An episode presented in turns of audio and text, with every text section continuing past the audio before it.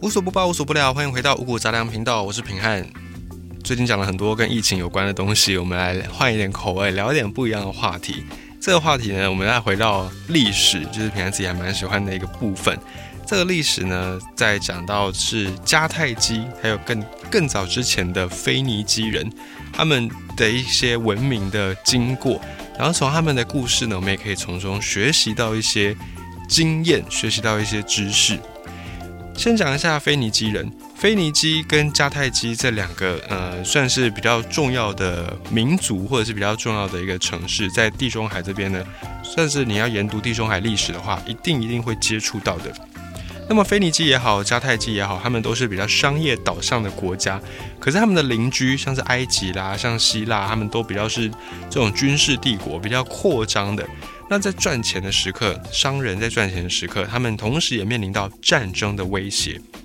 这感觉有点像什么？是不是有点像台湾？我们当前呢，也是属于一个前二十大的经济体之一，但是我们周围的这些国家呢，比较多是这种扩张主义的军事为主的帝国，我们也是受到了这种军事的威胁。所以，我们不妨呢，从他们这两个国家的一个命运来看一下怎么样的发展。腓尼基这个国家起源自今天大概巴勒斯坦沿海地区的一支民族，圣经里面有曾经记载着迦南美地留着奶与蜜之地的这个地方，就是这群腓尼基人他们的老家。那这一群腓尼基人，他们本来是从事农业，而经过了青铜器时代的一些动乱之后呢，有一些人就改行当商人，活跃在东地中海这个部分。那他们热销的产品呢，就是从贝壳里面萃取出来的紫色的染料。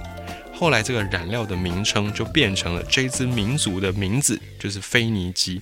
而腓尼基人他们除了卖染料之外呢，也透过他们很厉害的造船啦、航运的技术，往来在地中海、埃及、希腊、爱琴海的几个岛、叙利亚之间。他们最擅长的一件事情就是挖掘别人家的很一般的东西，把它当成是潜力商品。然后呢，用很厉害的销售手法，把它变成别的地方的人很想要的梦幻逸品，这是他们的拿手本事。而在希腊人开始活跃于世界的大舞台之前呢，其实腓尼基人他们就用商人的身份，在整个地中海跑来跑去，最后他们到了地中海的西边的尽头，找到了伊比利半岛。南部的原住民就是像现在的葡萄牙、西班牙他们所在的这个伊比利半岛南部有一群原住民，这群原住民呢就供应给这一群腓尼基人黄金、白银，然后他们就长期的利用这种独占地中海航线的优势，他们拿什么去换黄金、白银呢？拿他们在东地中海可以生产的日常用品来去换这些西地中海的白银、黄金，他可能用什么牙刷啦，用什么？一些很陶陶罐啦，很日常的东西，去换到这种黄金白银，现在我们都觉得很不可思议。可是，在当时呢，贸易就是这样子，用你有的啊，别人没有的来互相做交换。那这个腓尼基人他们这么会做生意，所以他们当然也非常的有钱。有了钱之后，他们把钱用在哪里呢？没有拿去挥霍，而是拿来制造更多的船，建立更多的这种。制造业的工坊就有点像我们的工厂的概念，然后呢，一边去找更多的商品的供应地，还有商品的市场。所以面对他们周围都是这种军事强国，他们选择不发展军事，我们就用钱，用钱能解决都是小事。所以呢，像埃及这群腓尼基人就用贸易来跟埃及换和平，用技术来跟以色列换和平，因为他们有很多的这种日用品的工坊。用技术跟以色列换和平，用钱跟亚述这个国家来换和平，这个做法一段时间里面都还蛮有效的。所以呢，他们就不太想要在家里面盖这些国防工事，不想要用军备。他们就觉得说啊，反正用钱就可以解决，我干嘛要花时间去弄这种军备？我，吃力不讨好。那他们呢，就继续的把钱投入在这个海军上面。他们唯一的武力大概就是海军，因为要保持他们航线的畅通。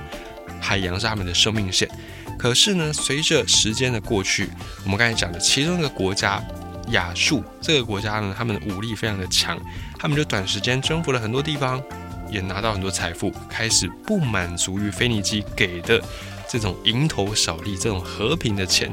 他们就希望说，腓尼基人，你们把你们所有赚到的钱都给我们。所以呢，亚述就攻打了腓尼基人他们的各个城市，最后腓尼基就输了，就臣服于亚述的统治，变成亚述底下的一个城市，也失去了自由独立。到腓尼基从此之后，在历史上的舞台就黯然退场，就黯淡的失色掉。那像这样的一个大国，海上贸易大国腓尼基，曾几何时都变成了亚述统治底下的一个城邦、一个城市而已。有了这样的一个经验之后呢，迦太基这个国家就学习了这样的一个教训。迦太基原本是腓尼基人他们在西地中海上面建立的一个城市。就是一个中继点，因为我们刚才讲到，腓尼基人要从东地中海经过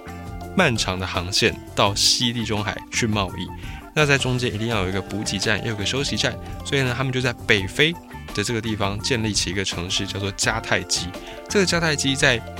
腓尼基人被亚述给征服之后呢，他们选择了一条跟腓尼基人当初做的事情很类似，但是又不太一样的道路。在西元前七世纪左右，就前七百年左右，腓尼基人他们在北非的突尼西亚这个地方建立的这个殖民城市迦太基，就逐渐的取代腓尼基人原本的贸易地位。因为腓尼基人就已经不能自主的去决定一些事情，他们必须要听从亚述这个大国家的一个指示。那这样子一来呢，这个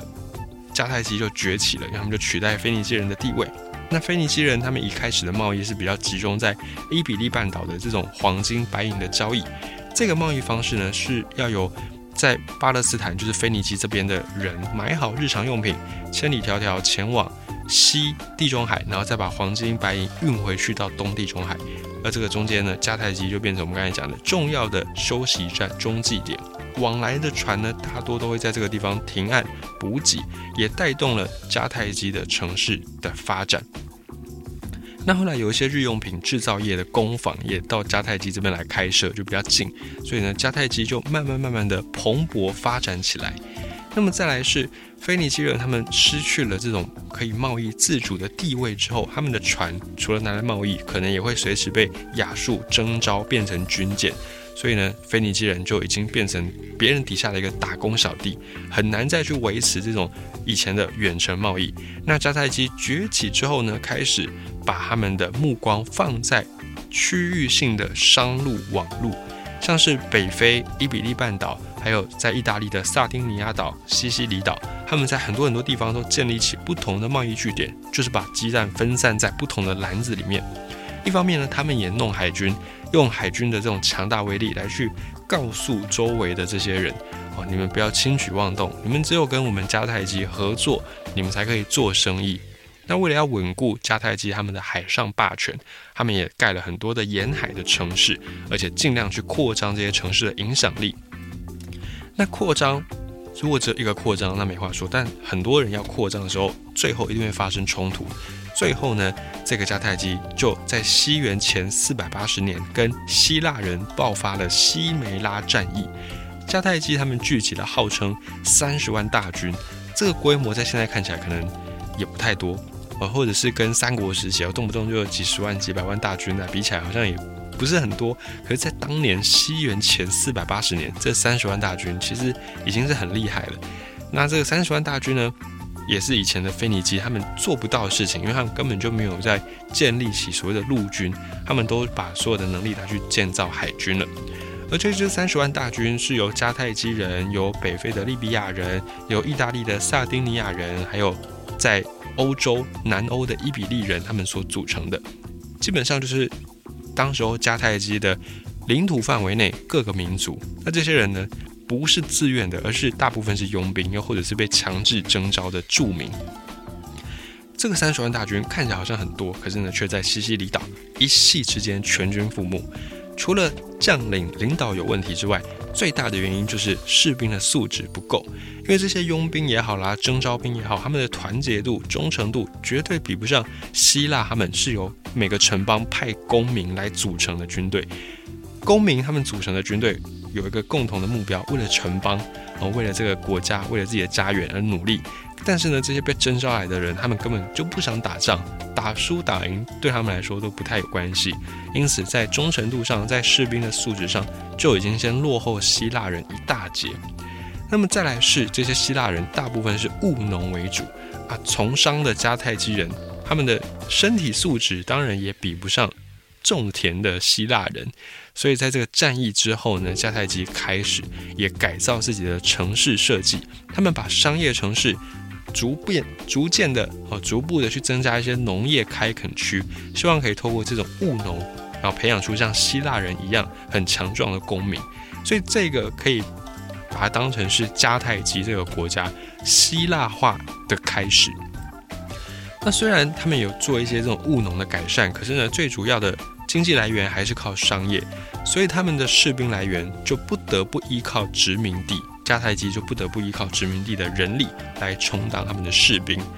而迦太基对殖民地的管理又不是那么样的好。你说，如果我征召你们的人来当士兵，但我平常待你们不薄，那就算了。但是迦太基对这些殖民地呢，以当时的标准来看，没有到特别残酷，可是也绝对不是仁慈。他们大量的去征收殖民地的税，还有粮食，而且每次发生战争，都从这些殖民地先征召士兵。一旦战争，打输了这些殖民地，除了人口我就损失掉了之外呢，我们还要缔结合约，好去赔款。赔的款从哪里来？压榨殖民地而来。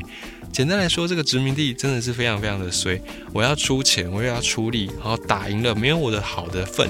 打输了每次都先拿我来开刀。久而久之，这些殖民地对迦太基的政权也非常的不爽。所以在迦太基从崛起到被罗马灭掉的这八百多年里面。这些殖民地包含在北非，包含在伊比利半岛，一直都有层出不穷的叛乱。这也代表说，迦太基他们的国内内政基础其实不是那么样的稳固。而后来呢，罗马就是呃一呃罗马人、希腊人之后是罗马嘛，罗马就是称呼迦太基，他们叫做布匿。这个布匿意思就是说，已经希腊化之后的迦太基人。那从西元的二六四年到西元前一四六年，罗马跟迦太基这边打了三次的布匿战争。第一次的战争是罗马跟迦太基各自派兵去帮助希腊人的城市，而这场战争打了二十三年。期间呢，罗马一度打到迦太基在北非的老家根据地，但是被打败了。那迦太基虽然在陆地上面占领了罗马附近的西西里岛，可是呢，在海上。却打输给罗马，所以后来迦太基就承认他们打输了，失败了，签了一个巨额赔款，然后又趁机呢，罗马这个时候又去洗劫这个科西嘉岛、萨丁尼亚岛，去出兵强占这个地方，所以迦太基在这场战役当中损失了非常非常多的金钱、人力之外，在地中海西部的海权也几乎都是拱手让给了罗马。第二次布匿战争相对比较有名一些，就是汉尼拔远征。这个汉尼拔作为一位大家觉得他是一个传奇将领，他当时候就从伊比利半岛的东南部，就是现在的西班牙的东南部这地方当做基地，直接北上征服了当地原住民，而且跟高卢的部落跟其他部落合作，穿过阿尔卑斯山，直接攻到罗马去。这个路线进军路线非常非常的。厉害，因为他不太会有人想要直接翻越阿尔卑斯山入侵。它概念有点像什么？有点像你要翻越玉山去攻打山的另一边的人，这个折损其实是会非常巨大的。所以过去呢，我们都一直觉得说，哎，这个汉尼拔是一个军事天才，他竟然选择这种非常非常不可能的任务、不可能的路线来去达成这件奇袭。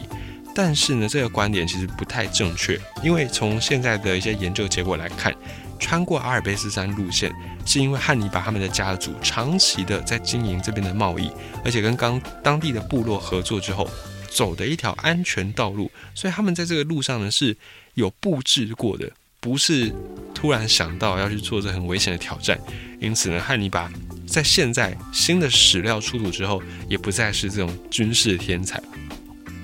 那汉尼拔还是成功了，他在一开始的这个。战场当中是有胜利的，打败了当时罗马军团的主力部队。可是因为罗马他们各个城市呢都很团结一致，要对抗迦太基、对抗高卢部落组成的这个联军，所以汉尼拔后来攻到意大利，可是，在意大利半岛上面找不到合作对象，没有办法直接歼灭掉罗马。而罗马在坚守自家的同时呢，一方面又派兵去打这个伊比利半岛，去打汉尼拔的老巢，断绝他的补给。最后呢，更把整个大军派到图尼西亚去，也就是迦太基的国本。这个地方，所以汉尼拔不得不放弃打意大利，赶快回国救援。然后在他回国的过程当中，后来又打了一场会战，罗马也复制了汉尼拔的这种出其不意的战术，成功的打败了汉尼拔，整个迦太基就败北了，大势已去。而且战后的合约，迦太基失去了全部的海外殖民地，伊比利半岛啦、西西里岛啦，全部都没了。迦太基原本靠的就是这些殖民地的商业贸易致富发家，这些殖民地现在都没了，他们跟亡国其实也差不太多了。所以第三次的后来又打了一场布匿战争。这场布匿战争其实在打之前呢，迦太基什么都没了，一无所有，照理来说已经不再会对罗马造成任何的威胁。可是罗马的政治局、政治当局他们就。不断的宣传说迦太基必须是要毁灭的哦，春风吹又生，如果你斩草不除根的话，迦太基还是会再崛起。所以呢，罗马他们就还是对迦迦太基展开了这个战争，而这一次的战争目标非常非常的明确，我就是要让迦太基让你们彻底的消失。在宣战之后，罗马人也给了迦太基一个条件，就是只要你们答应把三百名贵族的子女交出来，还有满足我们罗马一切的要求，就是给我们大量的粮食、武器跟船只，那么迦太基我们可以留你们一条活路，你们领土可以保留，你们可以自治。迦太基没办法，因为打你也打不过别人嘛，只能够这样子，就照着这个合约去做。但是罗马最后毁约了。那迦太基呢就亡国了，就被消灭了。这段历史又告诉我们一件事情，就是二战的那时候哦，丘吉尔英国首相他讲了一句非常有名的话：在战争跟屈辱面前，你选择了屈辱，但屈辱过后，你还是要面对战争。而且屈辱过后的战争呢，比屈辱前的战争更加的屈辱。迦太基的历史就这样子，非常的。唏嘘之下结束了。他们曾经也是一个取代腓尼基的海上霸权，一个海上的强国，但没有想到他已经有借鉴腓尼基人不投入军事的这个前车之鉴，他们也开始发展自己的武力，但最后呢，就在一连串的这种失误的决策之下亡国了。从腓尼基，从迦太基，他们两个国家的一个历史故事，赚钱归赚钱。哦，政治归政治，这样的一个方法，我们也可以来从中学习到他们的经验。